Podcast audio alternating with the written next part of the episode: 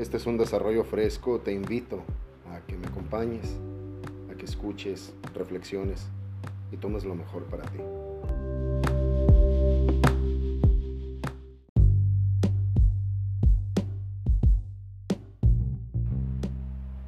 Bienvenidos todos en este sábado 27 de junio del año 2020.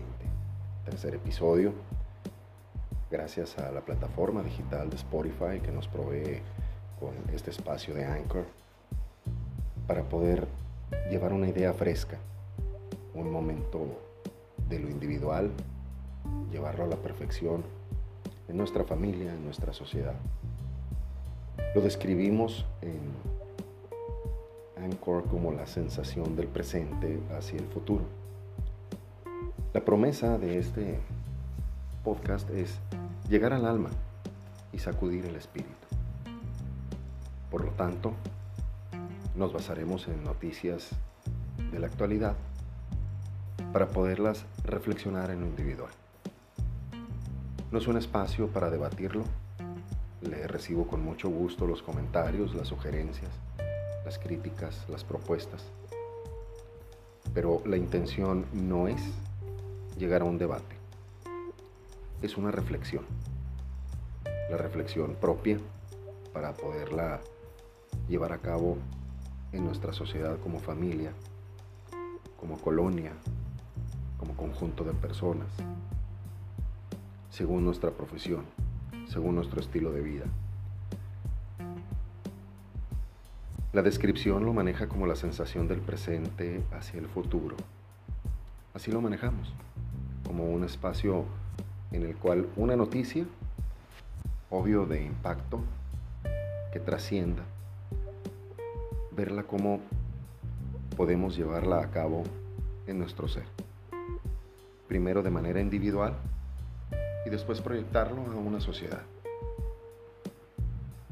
Así es el inicio de este espacio llamado Los Chuladitos. La sensación del presente hacia el futuro en la descripción lo manejo de tal manera que es notorio los que hemos llevado la cuarentena. Cabello largo, la piel un poco más clara, molestia a la luz, mucha reflexión, obviamente convivencia con nuestra familia. Algunos nos hemos visto afectados al respecto de los resultados del COVID-19, otros aún no. Hay otros que afirman todavía que eso es una conspiración y que ya hay una vacuna hecha y, que la van a vender carísima.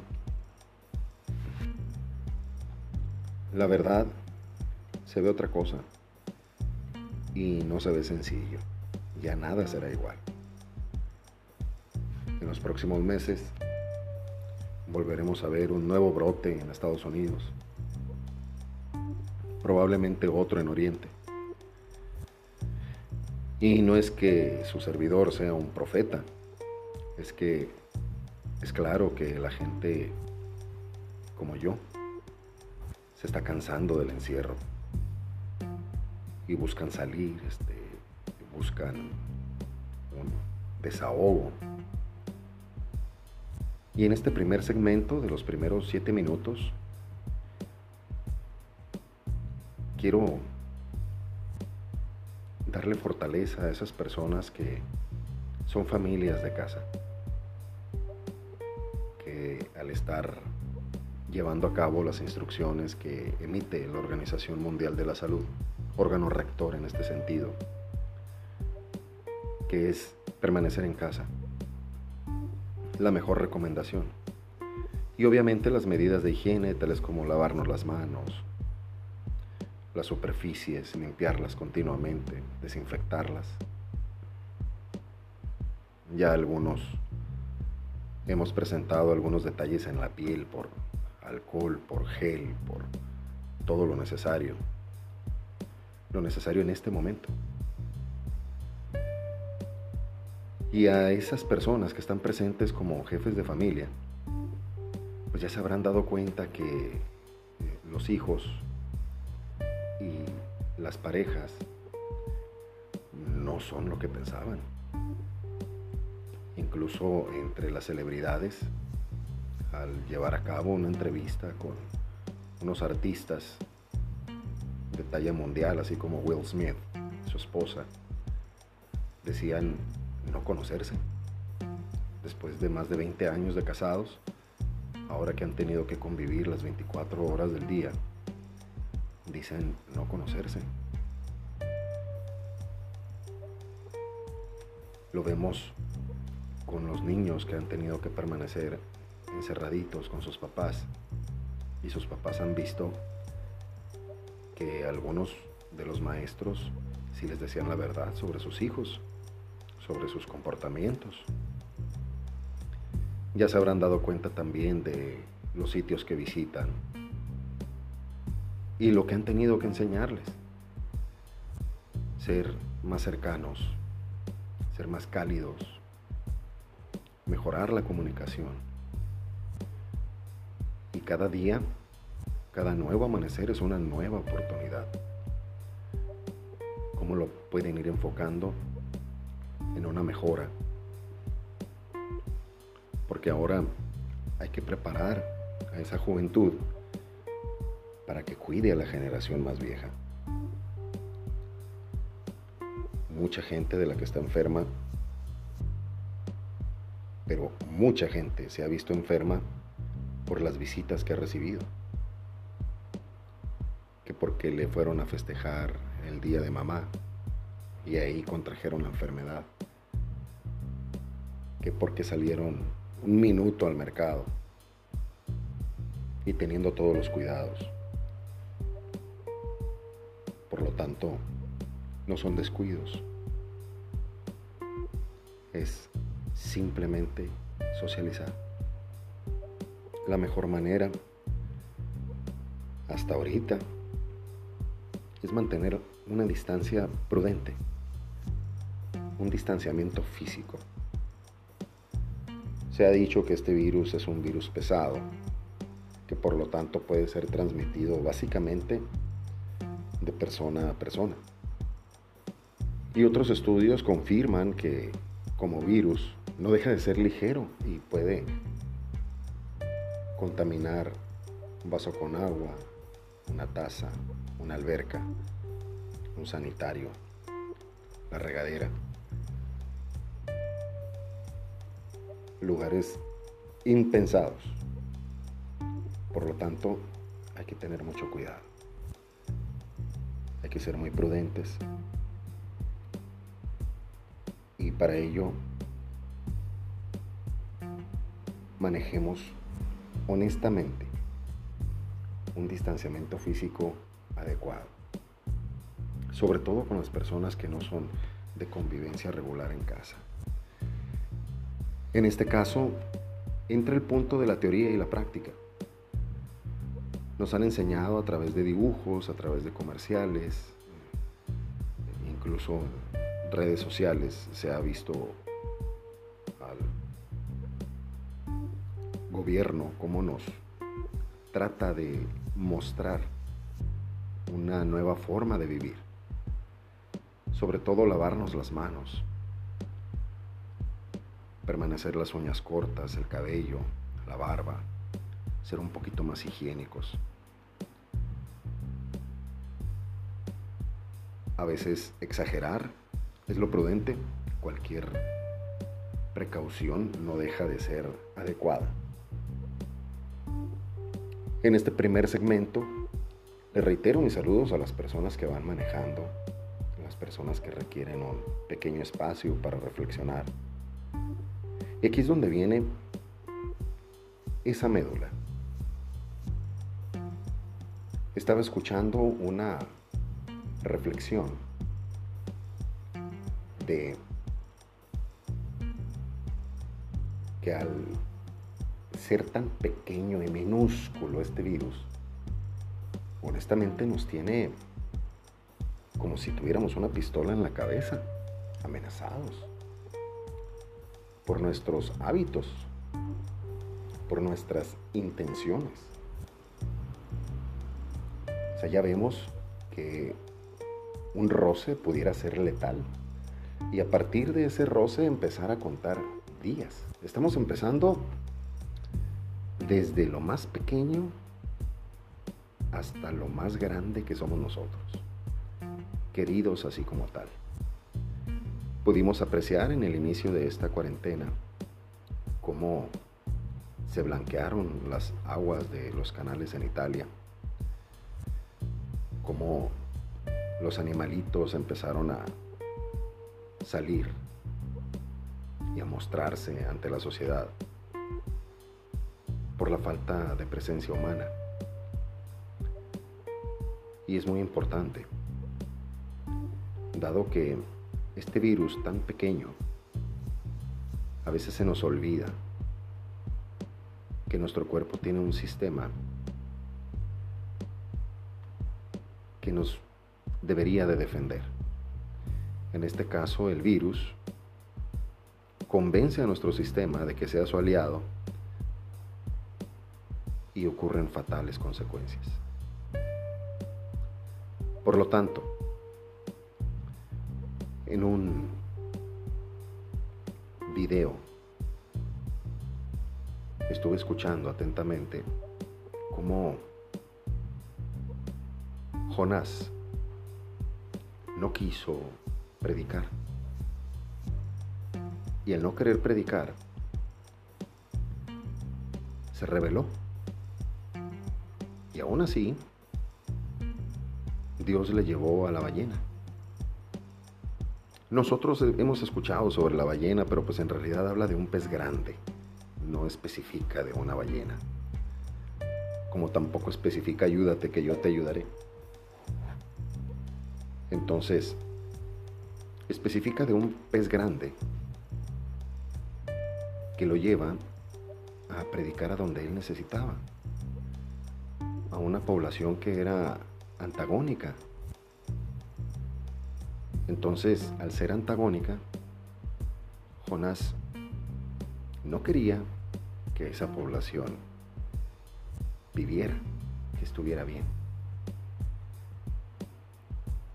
Y entonces se sigue revelando Jonás. Y en medio del calor, me imagino que era muy fuerte porque Jonás se siente muy bien cuando una plantita con grandes hojas lo empieza a proteger. Y Jonás está muy contento con esa plantita. Y se cubre de los rayos del sol. Y Jonás quiere mucho la planta. Cuando un pequeño gusanito pica esa planta, la planta muere. Jonás vuelve a enojarse y le cuestiona a Dios que si él estaba tan contento, que si Jonás estaba tan contento con su planta, ¿dónde no agradeció? ¿Y cómo era posible que Jonás estuviera más contento con que su planta estuviera viva que con el pueblo de Nínive? que ahí también había además niños y animales. Jonás no se preocupó de ellos. Así acaba ese libro. Así acaba esta reflexión. A las personas que van manejando, los que necesitan este espacio, los que están solitos, pueden llevar a cabo esta intención. Yo no le voy a recomendar un ejercicio espiritual. Eso lo va a sentir usted. Primeramente Dios, domingo 28 de junio, aquí estaremos dándole nuevamente seguimiento con el cuarto episodio, hablando de otra noticia, o a lo mejor de la misma, pero con la misma idea de que la sensación del presente nos lleve hacia el futuro. Hay que llegar al alma y sacudir el espíritu. Gracias por acompañarme.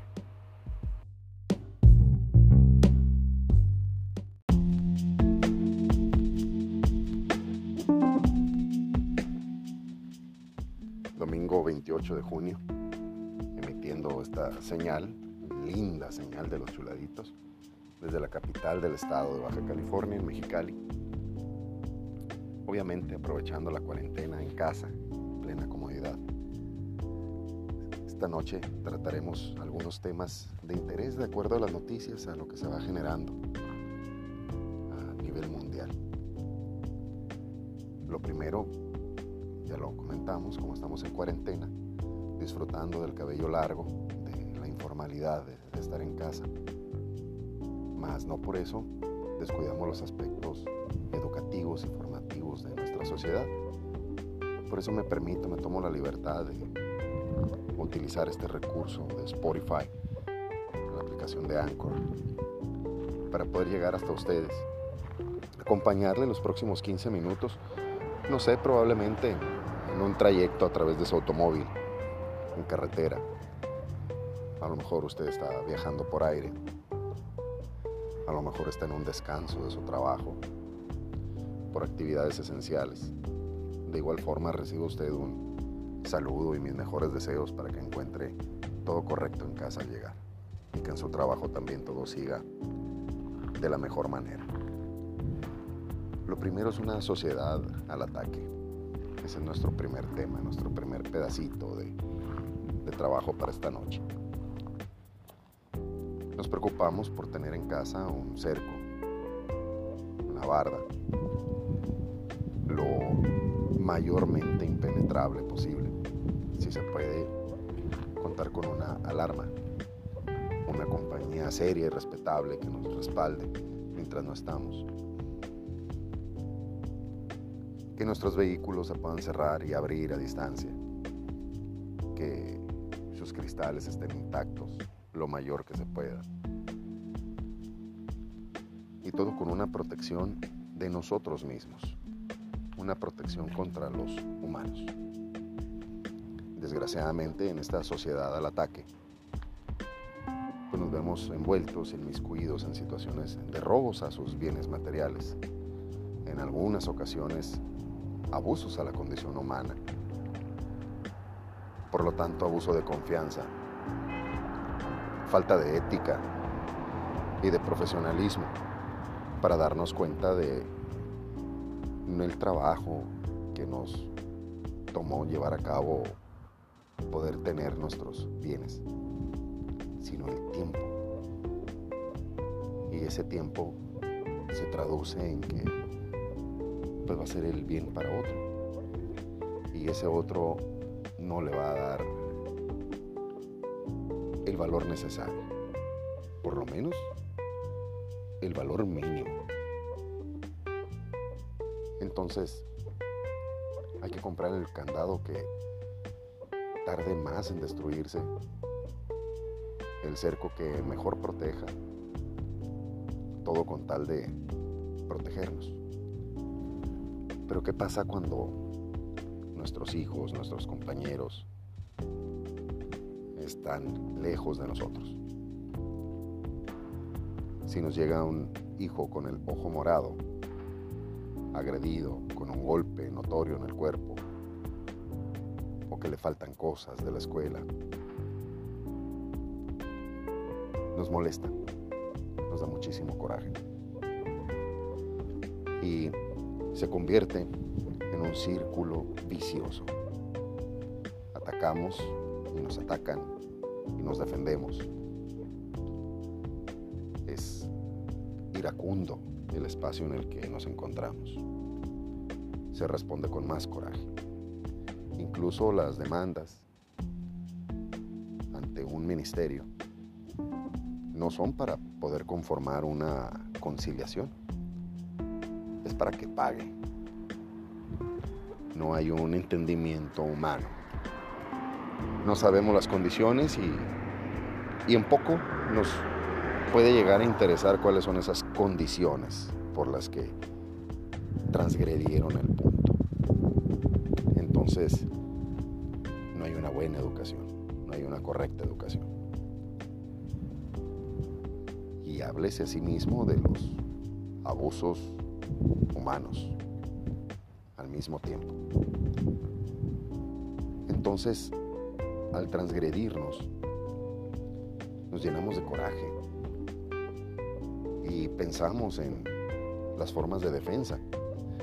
Incluso en Estados Unidos se permite la, la compra de armas para defensa de su territorio. Aquí en nuestro mismo estado, en Baja California, está ya en vigor también que uno puede defender su territorio ante una invasión. Obviamente el defender no es una conciliación, es agredir a la otra persona. Y uno lo único que tiene que hacer es demostrar que fue en defensa propia. O sea, casi casi hay permiso de agredir. No sé si vaya de acuerdo a las condiciones éticas de cada uno, pero esa es la condición actual en nuestro estado. Por lo tanto, ¿qué produces al enojarte? ¿Qué produces cuando te agreden? Regularmente uno no produce miedo ni, mejores condiciones, que es a donde deberíamos de llegar, a buscar nuevas y mejores condiciones que garanticen estatuto de tranquilidad cuando uno está en casa es para tener un tiempo completamente de tranquilidad. Y así podemos ir identificando más factores. En este caso, si nos remitimos a lo que entre personas de la misma edad o de la misma condición, llámese una escuela pública, escuela privada, se recibe el acoso, no, pues hay que darle una lección para que aprendan, porque en casa no está recibiendo la educación adecuada. Desgraciadamente, hasta los adultos pueden en algún momento tomar la determinación de agredir a los niños. Severos abusos de confianza y regularmente nuestra estructura de defensa se vuelve en una estructura maliciosa y que nos lleva no a tener miedo, nos lleva a tener coraje. Si nuestro cuerpo se enferma y acudimos al personal médico, le exigimos al médico que por favor sea de la manera menos invasiva posible que sea pronto, de lo más económico. Entonces el médico no tiene muchos factores de dónde alcanzar una correcta salud. Ya lo estamos condicionando. Ya vimos la inseguridad pública, ya vimos la inseguridad física, ahora en la inseguridad mental. Vamos a identificar en esta sociedad al ataque. Como si llegué tarde, de todos modos tengo que entrar. Aunque me cueste una mentira, se me ponchó el carro, me robaron la batería. Y a veces, aunque sea la verdad, me quedé dormido y aún así exijo entrar al, al trabajo, al estudio, a donde voy tarde. La ética en este sentido, vamos a marcarlo con una concha nácar. Esas piedras preciosas que se forman porque se abre la concha y de tal modo se ve invadida que le causa una infección. Y esa infección un minúsculo grano de arena o alguna sustancia que se encuentre en su hábitat, le hace producir ciertas secreciones que forman a nuestros ojos una piedra preciosa. A los ojos del animalito, eso es dolor. Quiere decir que ese animalito creó en esa barrera de protección algo muy bello, una perla.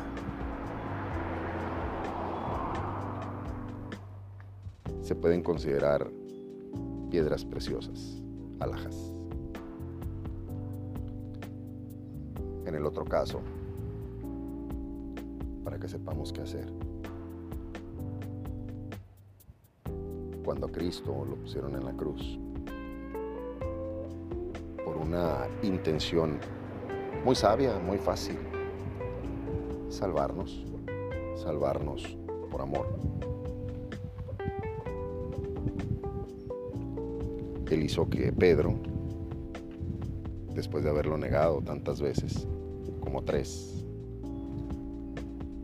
sintiera esas ganas de servirle, con una mirada de misericordia. Allí es donde viene el amor. Encontrar como el centro, como el corazón.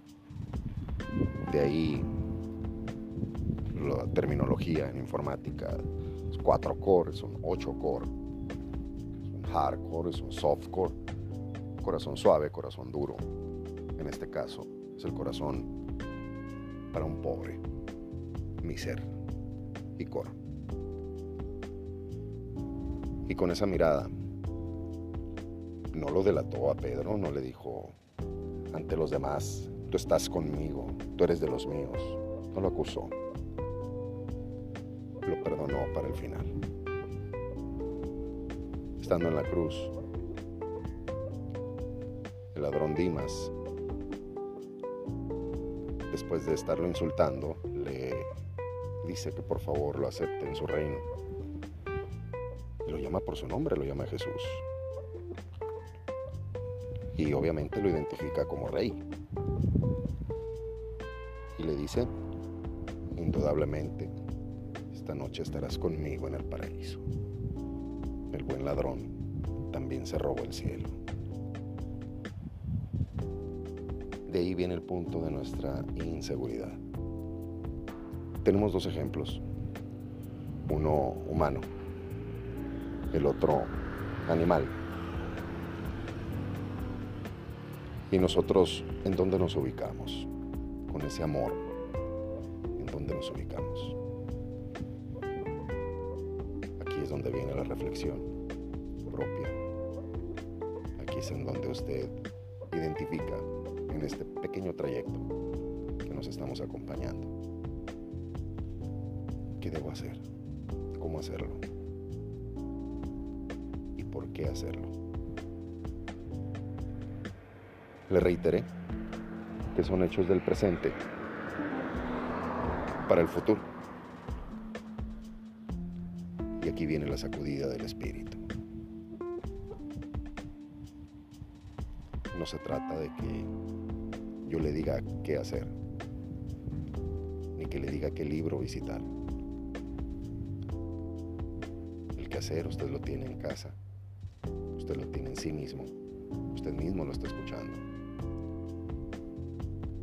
sabe cómo cambiar nuestros hábitos alimenticios, higiénicos, laborales, nuestros hábitos de ver a los demás, nuestros hábitos de escondernos a los demás. Usted puede decidir perfectamente qué hacer y cómo hacerlo. Y ya sabe con quién remitirse este primer día de la semana, domingo, le invito para el día de mañana. Le voy a traer otro mensaje de noticias frescas y nuevas para poderlas llevar a cabo en nuestra vida diaria. El día de mañana seguramente hablaremos de nuestro presidente, el señor Andrés Manuel López Obrador hay algunas cosas que quiero comentar con usted. y transformarlas hacia un futuro. Seguramente hablaremos de la economía, que es lo que me viene latiendo. sin más, ojalá haya llegado usted con bien. Y sobre todo, que se le haya sacudido el espíritu. Buenas noches de parte de los chuladitos.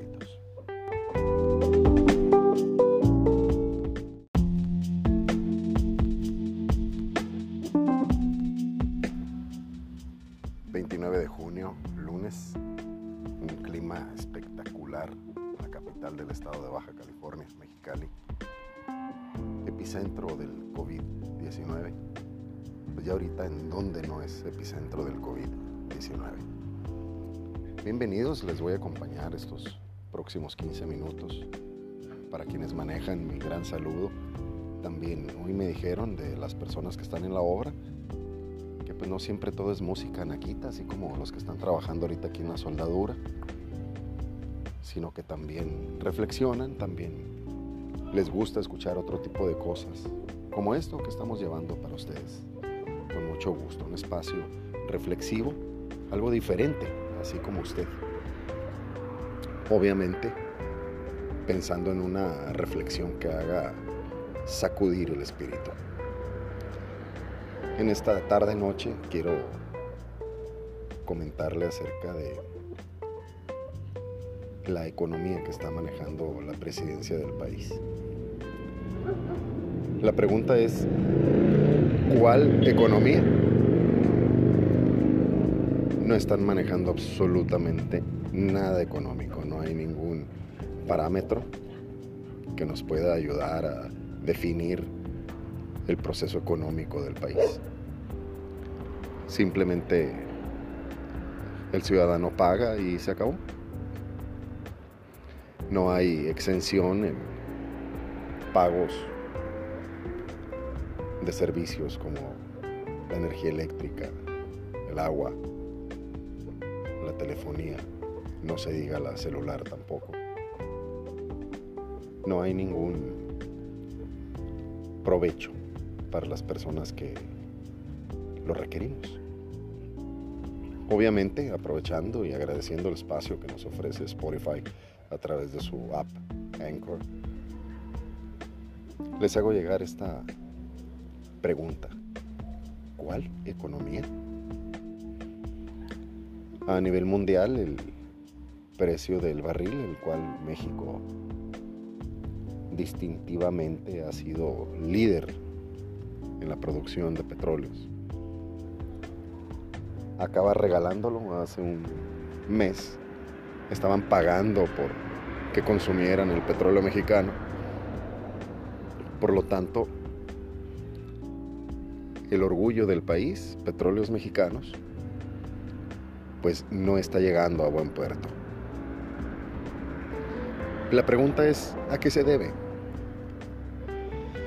Bueno, tengo que decirles, el presidente ciudadano Andrés Manuel López Obrador, como lo conocemos, es una persona espléndida, es una persona espectacular, es un tipazo. Pero las decisiones del país debieran de caer sobre él, no la responsabilidad sobre él y él está siendo responsable por los actos de otras personas que están al frente, que si bien deben de llevar la firma de él, también llevan la confianza de él. Él ha puesto al frente de los parámetros económicos, de salud, de seguridad. Ha puesto al frente a personas de su entera confianza, pero no por populismo, no por lo que yo pueda decir o por lo que usted pueda pensar sino porque la expectativa de los resultados son positivos. Y él en cada momento afirma que, que es positivo. Incluso en la economía nacional, él invita a que las, que las personas salgan, lleven a cabo sus actividades regulares este, al mercado, los restaurantes, que se active la economía, que no, pasa nada. Pues también el sistema de salud está colapsado, igual que el sistema de seguridad. ¿Y cómo se relaciona eso con la economía? Pues bueno, es muy sencillo. Punto económico es en, un, en una inflexión de ventas, en las cuales las ventas le ofrecen a usted un producto por un precio justo, en el cual usted gana con el producto mientras el que se lo vende tiene una remuneración completa para poder seguir ofreciendo ese producto a más personas. Eso es precisamente lo que no está sucediendo en el país. Nosotros estamos, como ciudadanos, estamos pagando impuestos para poder tener una seguridad completa, tanto social como pública, y no la tenemos. En Estados Unidos, nuestros vecinos se ha distribuido de parte del gobierno. Usted habrá escuchado ya las cantidades por persona, aproximadamente 1.100 dólares, un poco más, para cada uno de sus ciudadanos. De costa a costa, como decía don Francisco, de frontera a frontera. Y eso significa que darle un poco más de 1.100 dólares a cada uno de sus ciudadanos es apenas el 3% del Producto Interno Bruto del país, de los Estados Unidos de América. 3%. México, ¿cuánto asignó a cada uno de sus ciudadanos? Coma frutas y verduras. Eso le asignó. Lávese las manos. Quédate en casa. Esa fue la asignación de nuestro gobierno. Yo no digo que esté mal, lo que digo es que es insuficiente. Y debido al presidente, debido al secretario de Economía, no. Hay un culpable. Y ese culpable debemos de encontrarlo. No es a través de colores, ni de partidos, ni de personas porque tanto el presidente como el peor de los reos o el peor de los desquiciados en un hospital mental tienen todas sus garantías y todos sus derechos. Hay algo constitucionalmente que no está funcionando. Por ejemplo, los disturbios de Culiacán hace algunos meses, debido a la captura de de una persona muy importante en ese tipo de rubros. El ciudadano presidente de la República dio la orden de que se liberara para evitar conflictos y que muriera más gente. Pues es que la razón es loable, la razón es humilde. Pudieran pensar que hasta es inteligente. Vámonos al artículo 50 y 51 de la Constitución castiga esos actos. Castiga ese perdón unilateral. Hay una consecución de todos los efectos de acuerdo al trabajo que tenemos. Y la más reciente, pues que dice nuestro ciudadano presidente, por cierto admirado por mí, que dice que el INE, el Instituto Nacional Electoral, que no es de lo más respetable, que tiene muchas fallas. A través del INE él ganó un par de votaciones, tanto la presidencia como la gobernatura en Ciudad de México. Y ahora resulta que no es de lo más transparente posible. La decisión se la dejo a usted. Tenemos que pensar un poquito, leer un poco más y averiguar qué es lo que está pasando. Nosotros crecimos con la idea de una revolución. La independencia se logró a gran parte, mas la revolución sí no, no llegó también tenemos una idea de la democracia en el país y tratamos de hacerla en casa, pero pues, la verdad es que no llegó. Ese es el primer punto. El otro punto reflexivo para esta noche. Escasos seis minutos que nos quedan. Quiero brindarle a usted la manera más sencilla de poder llegar a un, a un punto decoroso. Si Estados Unidos ofrece tan poquito como el 3% del Producto Interno Bruto para sus ciudadanos, quiere decir que en países como Italia, Noruega, Dinamarca, que tienen sus estándares muy altos, también tienen unos escandalazos de corrupción. Eso no quiere decir que por ser buenos ejemplos electorales y obviamente de equipos ejecutivos del presidente, que no tengan errores. En todos lados habrá, igual en China, igual en Hong Kong, potencias claramente mundiales. Ahí, en esos países que he nombrado, se está entregando el 21% del Producto Interno Bruto lo que significa siete veces más. Si sacamos el parámetro, un poquito más de 1.100 dólares que les están dando en los Estados Unidos, multiplíquelo por 7, les están dando cerca de 8.000 dólares por ciudadano en los países que le he nombrado. Le reitero, ¿cuánto nos dieron en México ahora por la suspensión de labores? Coma frutas y verduras, lávese las manos, quédate en casa, eso nos dieron. entonces este cambio lo hacemos nosotros. Y no está en los poderosos de los mercados, no está en los mayores accionistas, ni en los líderes de las telefonías. Está en nosotros, en cada uno de nosotros.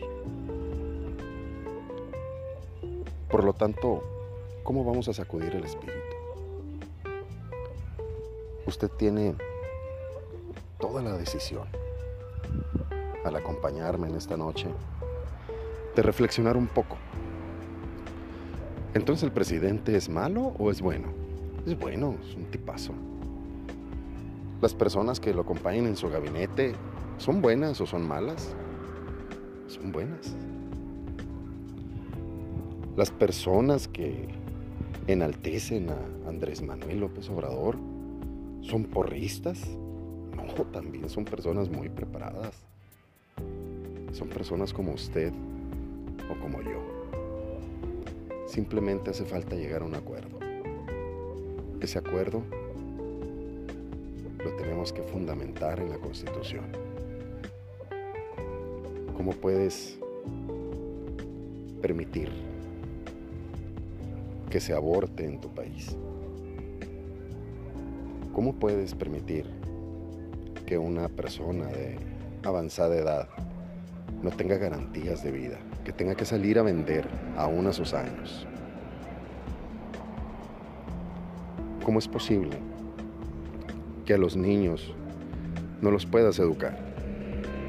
Te los tiene que educar el Estado. Entonces, la respuesta es fina la tiene usted. Usted tiene la mejor opinión. Y obviamente aquí es donde tenemos que voltear. ¿Qué me falta hacer? ¿Qué me falta ver? ¿En qué me falta pensar?